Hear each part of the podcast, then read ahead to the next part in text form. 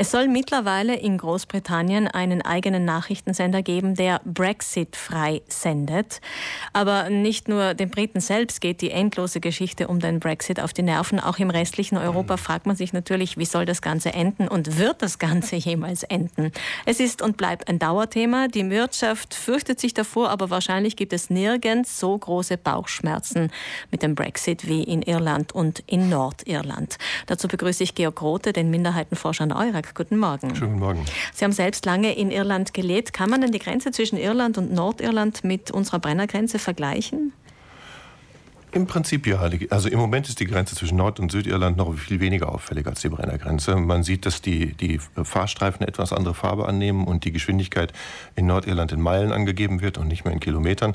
Außerdem verschwinden die zweisprachigen Ortsbezeichnungen, sobald man in Nordirland ist. In Irland hat man ja die irischen und die, und die, mhm. die, die englischen Bezeichnungen, aber sonst eigentlich nicht.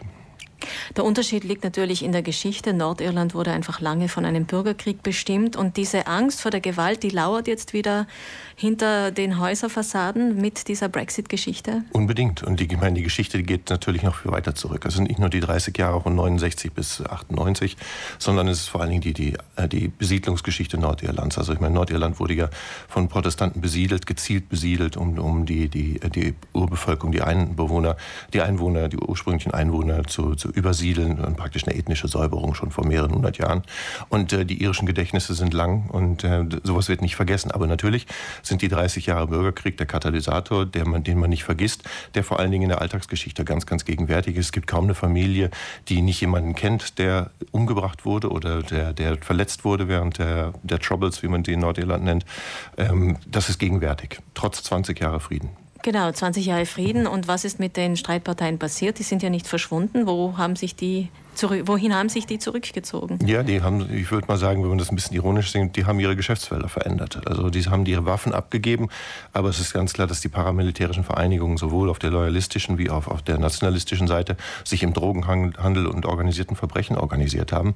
Das heißt, die Strukturen sind nicht weg, die Strukturen sind weiterhin da, die haben vielleicht weniger Waffen, aber Waffen sind immer schnell zu besorgen, wenn es äh, wieder hart auf hart kommt.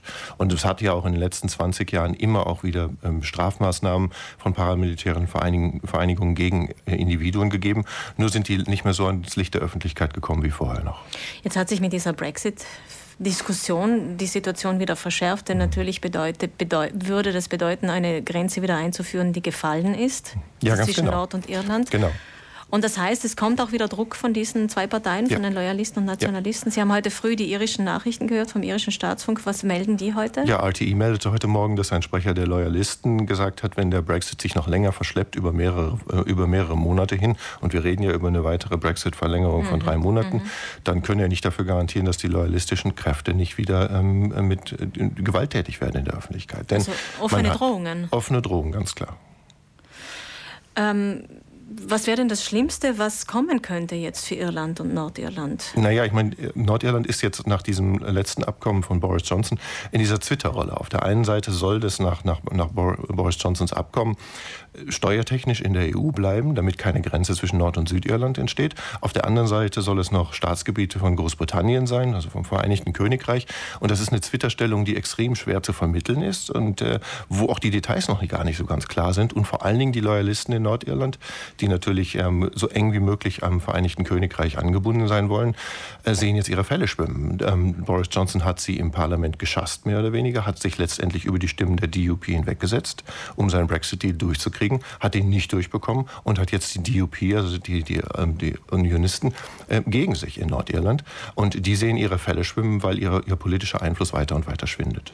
Das heißt, das Schlimmste wäre, wenn der Brexit wirklich kommt, oder ist das Schlimmste, wenn der Brexit so hinausgezögert wird und es eine unendliche Geschichte bleibt? Also irgendwann wird es einen Schlusspunkt geben müssen. Ja, ich meine, idealerweise gäbe es keinen Brexit. Also der, jeder Brexit ist schlecht für, für Irland und jeder Brexit ist schlecht für Nordirland, für die Befriedung der Situation. Aber je sanfter er ausfallen könnte, zum Beispiel Beispiel wenn Jeremy Corbyns Version einer, einer, einer Steuerunion oder eines Brexits ohne Austritt aus dem Steuergebiet des, Vereinigten, äh, des, des europäischen Marktes, wenn der zu Pass käme, dann wäre die Situation in Nordirland wahrscheinlich wesentlich entspannter. Das Beste wäre, wenn der Brexit nicht stattfindet. Unbedingt. Gibt es dafür eine Chance? Ich befürchte nicht. Also Sie glauben, der Brexit kommt? Ja, ich glaube ganz bestimmt, weil das ist, das ist ähm, Parteiprogramm der, der Tories auch, vor allen Dingen dieser, ähm, dieser European Research Group, wie sie sich nennt, um, um Jacob Rees-Mogg und Boris Johnson herum. Und äh, ich glaube, dass auch die Einheit des Vereinigten Königreichs ganz bewusst aufs Spiel gesetzt wird, äh, wegen des Ziels dieses englischen Nationalismus. Man kann es nicht anders sagen. Diese, diese rechts, diese Right-Wingers, diese rechtsgerichteten ähm, Menschen in der ERG, in der, in, den, in der Tory Party, die, die betreiben einen englischen Nationalismus, der auch auf Wales keine Rücksicht nimmt, auf Schottland sowieso nicht, wie man jetzt auch immer wieder im Parlament hört, und auf Nordirland schon gar nicht. Nordirland ist schon seit Jahrzehnten das ungeliebte Kind der, der, des Vereinigten Königreiches. Man wäre es lieber los, kann sich aber nicht von heute auf morgen da zurückziehen. Und das spüren die Loyalisten auch, das wissen sie auch. Sie wissen auch, dass sie mit dem Rücken zur Wand stehen. Ähm, es ist eigentlich im Prinzip ein Nullsummenspiel und keiner kann richtig gewinnen dabei.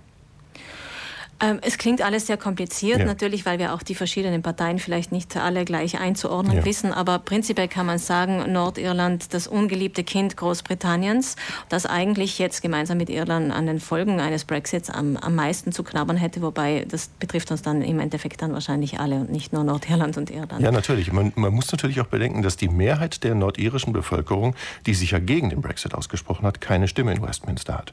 Das heißt, Nordirland wird durch die DUP vertreten. Die sind, ähm, die sind unionistisch, beharren also auf dem Zusammenschluss von Nordirland mit dem Vereinigten Königreich. Und die Mehrheit der, ähm, der Remainers, also derjenigen, die sich für einen Verbleib in der EU ausgesprochen hat, hat keine Stimme in Westminster. Mhm. Gut, wir werden es heute nicht lösen können, wahrscheinlich die Briten auch noch länger nicht und wir werden es wahrscheinlich auch noch länger auf unseren Agenten haben. Ich komme gern wieder. Vielen Dank, Georg Grote, Minderheitenforscher an der EURAG und ähm, Irland-Kenner. Zum Nachhören finden Sie das Gespräch dann auch später in unserer Mediathek nach neun auf unserer Homepage reissüdtirol.3.it.